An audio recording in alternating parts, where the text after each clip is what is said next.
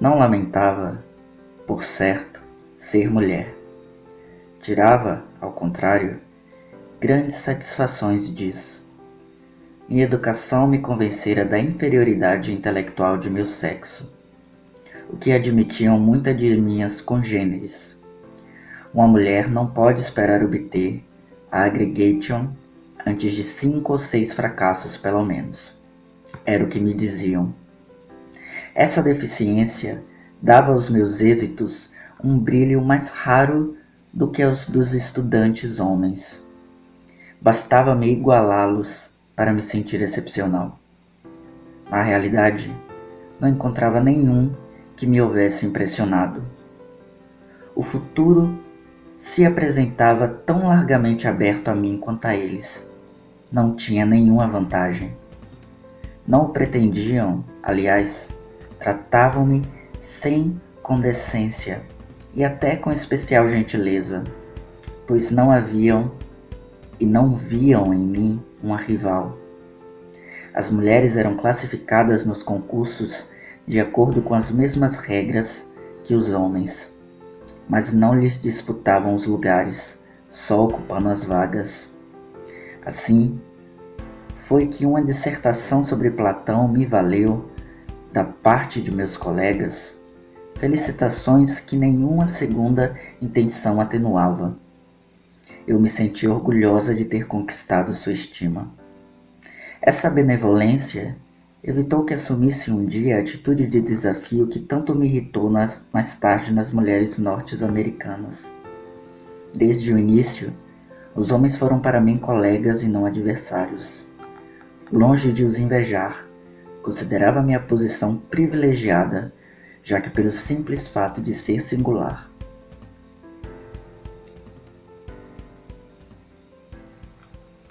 Esse é um trecho do livro Memórias de uma Moça Bem Comportada, da escritora, filósofa, professora, teórica, feminista Simone de Beauvoir, mestre, líder, grande voz do feminismo mundial que se destacou no século XX.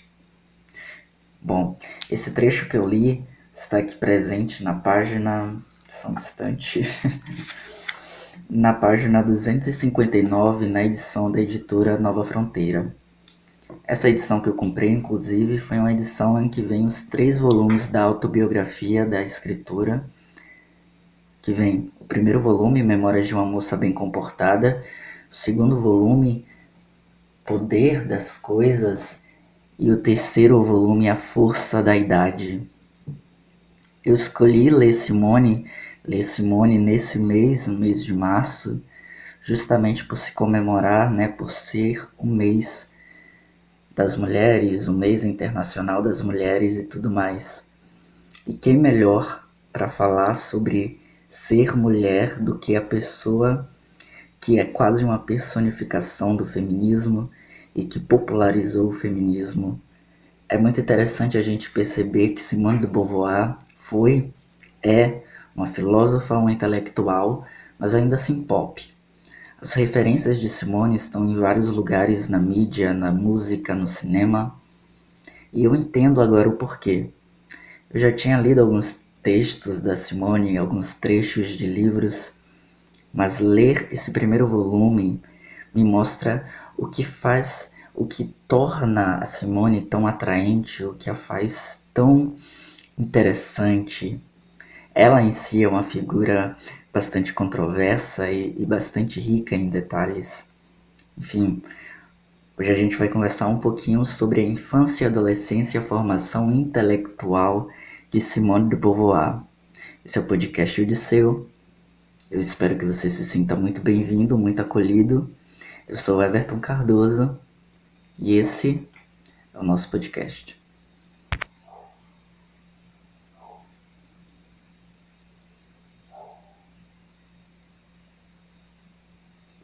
Bom, eu deveria começar falando que falar de Simone é um prazer para mim, sempre é. Tenho uma fascinação pela figura da Simone, pela figura do Sartre também. São dois filósofos que eu gosto bastante. E o fato deles terem é, sido um casal, um casal de prestígio da época, torna tudo bem mais interessante para mim, que sou fã desses filósofos. Eu fico imaginando às vezes as conversas que a Simone devia ter com Sartre, enfim, isso já me deixa totalmente animado e, ah, nossa, queria muito ser uma música para ficar ouvindo aquilo que a Simone e o Sartre conversavam, mas enfim, não vamos falar sobre Sartre nesse episódio, até porque o Sartre é apenas mencionado uma vez nesse livro. Acontece que esse primeiro volume da, da autobiografia da Simone de Beauvoir vai se ocupar da infância, adolescência e formação, até o momento que ela entra na faculdade. Então aqui a gente não vai conhecer a atuação dela como essa feminista que a gente conhece hoje em dia.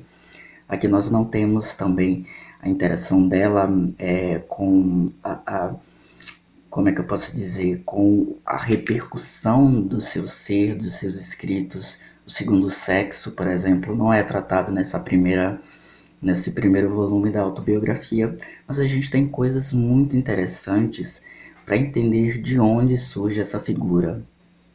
Bom, eu acho que todo mundo tem uma certa noção de que grandes figuras, né, grandes intelectuais, grandes pessoas, elas não surgem do nada a gente vê alguém, sei lá, nos seus 30, 25, às vezes até mais, desenvolvendo obras, escrevendo, falando, palestrando, e talvez a gente ache que aquilo surgiu naquele momento, mas não. Lendo sobre Simone de Beauvoir, lendo essa obra, eu pude perceber o quanto que a Simone feminista esteve sempre ali desde criança. Considerando que a Simone é uma filósofa, antes de tudo, antes de escritora, romancista excelente, inclusive, eu não vou medir esforços, eu não vou, inclusive, é, me impedir de elogiar essa grande mulher ao longo desse episódio, porque vou. Se você não gosta de alguém, de um fã, falando de alguém que do seu ídolo, eu não recomendo esse episódio, porque eu realmente vou falar muitas coisas que eu acho incrível na Simone. A escrita dela é uma delas, né? Ela escreve muito bem, ela é uma romancista de mão cheia. E o seu livro, a tua autobiografia da Simone, não foge desse, é, é, desse padrão, né? O padrão de escrita da Simone, vocês viram o trecho que eu li na introdução, é muito alto, é um padrão assim excelente. Mas enfim, a gente percebe que esse quê de filosofia, esse essa essência do ser filósofo já estava sempre na Simone. Mas tudo bem, vamos aqui, né? Não, não vamos aqui fazer dela também uma super heroína e tudo mais, porque toda criança, acredito eu, tem um pouco de filósofo, né? Essa coisa do questionado, saber de onde vem, ela também tinha. E a gente vai notando, Simone, ela, ela consegue traçar uma linha uma narrativa linear de fato, onde a gente consegue ver o amadurecimento dela, o quanto que os fatos da infância dela vão casando para que a formação dela apareça. Então, pequenos acontecimentos, pequenos acontecimentos na casa, é, ela era muito observadora, ela observava muito os pais, ela observava muito a sua babá, a mulher que trabalhava na casa dos seus pais, cuidando dela. Ela tinha um olhar muito atento, mas ao mesmo tempo muito fantasioso. É até interessante começar a ler o modo como a Simone vai descobrindo o mundo, o modo como ela vai descobrindo o mundo e, de, e se desfazendo, se despindo das fantasias que ela mesma criou em sua mente. Então é, é engraçado a gente perceber as certas, entre muitas aspas, decepções que ela tem com os pais dela ao perceber que eles são de fato humanos, nada muito demais, nada muito exagerado, são apenas pessoas como eu e você. Mas tem muita coisa interessante no, no, nos fatos da, da infância da, da Simone. Eu vou ler aqui um trechinho que está na página 18, mais uma vez, da edição da editora Nova Fronteira aqui, aqui no Brasil, que vai dizer o seguinte. Enganada pelas aparências, não suspeitava, vendo o meu corpo inacabado, que nada faltava dentro de mim. Prometi a mim mesma não esquecer, quando crescesse, que com cinco anos já somos um indivíduo completo. Nossa, e de fato é isso que ela passa pra gente. Com cinco anos ou não, a Simone é um indivíduo completo, ela observa as coisas e ela tem muito contato com, com o externo de uma forma muito crua e de uma forma muito sensata. Então aqui a gente não tem, a gente até tem num comecinho assim, num, numa coisa quase pré-histórica, uma Simone é, idealizadora e tudo mais, mas conforme a leitura vai fluindo, a gente vai percebendo que essa Simone ela dá espaço para um ser muito racional, muito coerente, muito pensador, sabe? Isso é fantástico de se ler. Tanto é que num primeiro momento de infância, a gente lê sobre a Simone querendo ser professora. Olha o que ela escreve aqui na página 45. Abre aspas. Quando eu transformava a ignorância em saber, ou seja, quando ensinava, quando imprimia verdades no espírito virgem, criava algo real. Não imitava os adultos, igualava-me a eles, e meu êxito desafiava a sua arbitrariedade. Esse êxito satisfazia em mim aspirações mais sérias que a vaidade. Até então, eu me limitara a fazer frutificar os cuidados de que era alvo. Pela primeira vez, eu também servia escapava à possessividade da infância, entrava no grande círculo humano em que pensava eu, cada um de nós é útil a todos. Enfim, ela está falando sobre o sentimento que brotou naquele coração quando ela ensinou alguma coisa, não lembro o que agora, a sua irmã mais nova.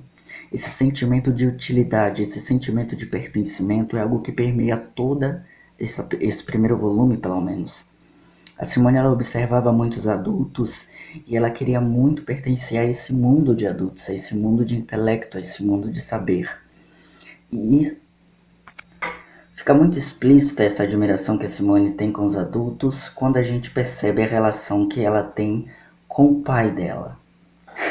E essa é uma relação interessantíssima, porque ela vai mudando, vai crescendo com o passar dos anos e com o passar, com, enfim, com a evolução do comportamento da Simone e com a evolução de, de sua intelectualidade mesmo.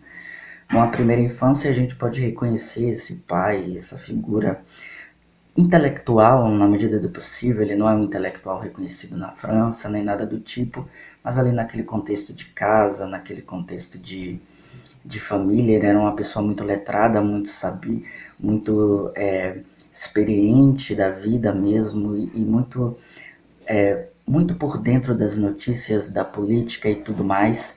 E ele e a Simone, na verdade, ela consegue imaginar que ela e o pai têm um diálogo aberto, sabe?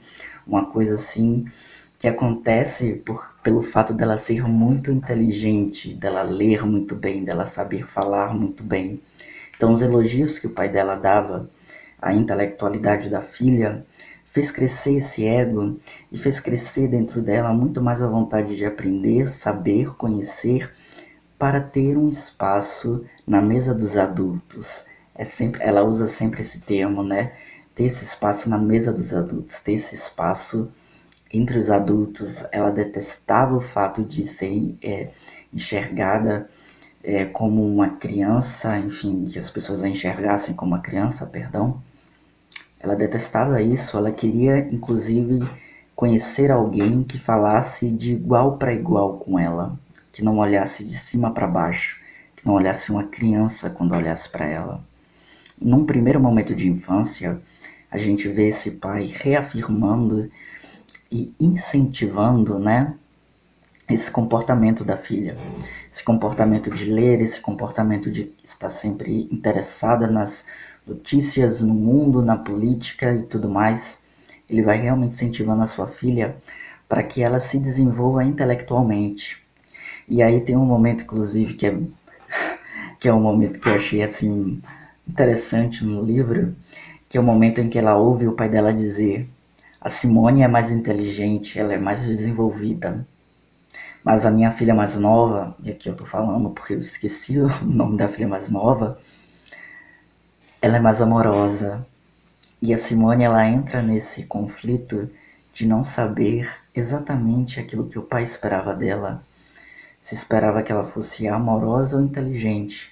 Bom, a pergunta tinha sido dirigida ao pai dela perguntando qual era sua favorita. E ele não disse é, em termos explícitos, Mas nesse momento ele deixa um pouco claro quando ele diz: Mas a minha outra filha é mais amorosa, que ele tem uma favorita. E o modo como a Simone encara isso é, é, é, é perturbador para ela, evidentemente, porque de fato ela não consegue alcançar aquilo que ela precisa. E por que ela não consegue? É preciso que a Simone cresça para que ela perceba que o seu intelecto pode ser até bonitinho, pode ser até interessante, mas ele não é exatamente aquilo que se espera de uma mulher. E é aí que essas memórias se tornam excelentes. A Simone vai notando que à medida em que ela vai crescendo, à medida em que ela vai desenvolvendo o interesse pelos estudos, à medida que ela vai questionando, agora não mais com o interesse de impressionar o seu pai, mas com o interesse de satisfazer suas próprias curiosidades, as suas próprias seus próprios desejos de estudo e de intelecto, por satisfação própria mesmo, ela vai percebendo que as pessoas detestam mulheres que são muito inteligentes. Ou ao menos mulheres que estejam muito interessadas nos estudos. Isso é louco porque esse livro foi escrito no século passado, mas ainda é muito real. Falando em um mês de, das mulheres e tudo mais, é importante a gente pensar o quanto que o conteúdo produzido por mulheres ainda é muito sucateado, porque esse espaço, o espaço da política, por exemplo, não é visto como um espaço próprio para mulheres. A Simone vai retratar aqui no livro várias vezes o modo como as pessoas começaram a enxergá-la a partir do momento em que ela se interessa pelos estudos. Ela sai de um colégio católico para a faculdade, para todo esse mundo intelectualizado, e ela vai percebendo que as pessoas estão sempre a incentivando a diminuir, é, diminuir a sua fome por conhecimento. Seu pai fala várias vezes que ela deveria estar mais atenta a questões como casamento, por exemplo, e que homem estaria interessado em uma mulher tão desenvolvida intelectualmente, porque é até um problema de estima do homem ser menos inteligente do que a mulher Olha que coisa interessante. É como se a mulher devesse estar sempre um nível abaixo do homem para que não abale a estima do homem. Gente, obviamente a Simone não engoliu essa, essa consideração. Ela vai falar em vários momentos que ela se apaixonando e se casando por um homem precisa necessariamente ser um homem que fale de igual para igual com ela e aí a gente pensa que ela não casou com o Sartre, mas eles viveram juntos até o fim da vida. Provavelmente eles eram esse casal que falavam de igual para igual. Mas o que as pessoas desejavam não é isso. Ela desenvolve uma amizade muito bonita na sua primeira infância e que continua até a sua fase quase adulta, por exemplo. É a amizade com a menina Elizabeth. E que ela vai falar, por exemplo, que ela era muito bem acolhida no espaço da família de Elizabeth, a Zazá, como ela chama no livro, até o momento em que as suas notas se tornam altas, até o momento em que ela consegue conseguir algum reconhecimento pela sua intelectualidade. Ela começa a ser vista como uma pessoa, como uma mulher que é uma péssima influência para outras meninas, porque meninas, moças, meninas jovens precisam receber uma influência que as impulsione para uma vida matrimonial perfeita. Isso é loucura. E a Simone, gente, ela é de uma perspicácia muito aguçada, ela tem um, um, uma inteligência, né? Claro, a, a, do modo como ela vai relatando dessa primeira fase da sua vida, ela consegue perceber muito bem a intenção das pessoas e onde ela transgride isso. A partir do momento que ela vai conseguindo se desenvolver como uma pessoa intelectual e ela vai se desenvolvendo inclusive na cena intelectual de Paris, ela vai percebendo o quanto que ela está machucando as pessoas à sua volta por não seguirem as expectativas que elas criaram acerca dela, né? Isso afere, isso faz com que ela se sinta solitária, mas enfim, ultrapassando esse limite, ultrapassando esse momento de dor, que é a dor de que é a dor de você frustrar as expectativas das pessoas que você ama, ela até consegue se desenvolver e se fazer dona do próprio nariz. A gente vai lendo mais pro final o quanto que ela vai se interessando pela cena cultural de Paris como ela vai se interessando pelos bares, pelos é, bailes, pelos encontros de intelectuais e tudo mais. Enfim, ela vai percebendo que mesmo esses espaços que ela considera tão evoluídos, o espaço acadêmico em questão, é um espaço repleto de machismo e é um espaço repleto de patriarcado. Então, ela nunca vai ser vista de igual para igual, mesmo nesses lugares ditos tão evoluídos. E aí a gente precisa abrir um parêntese, né?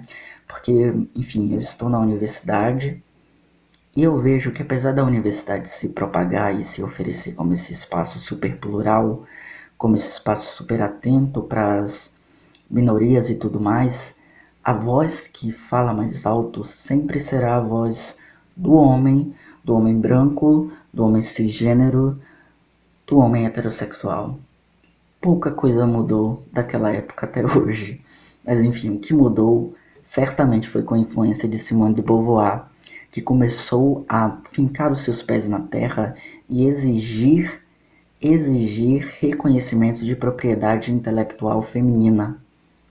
E isso é brilhante, porque quando a gente para para pensar, existe não apenas um apagamento da mulher na sociedade com relação a direitos e tudo mais, mas existe também esse apagamento com relação à produção intelectual. Ela mesma falou naquele trecho que eu li no começo que ela foi ensinada que pelo seu sexo ela tem uma intelectualidade menor do que os homens.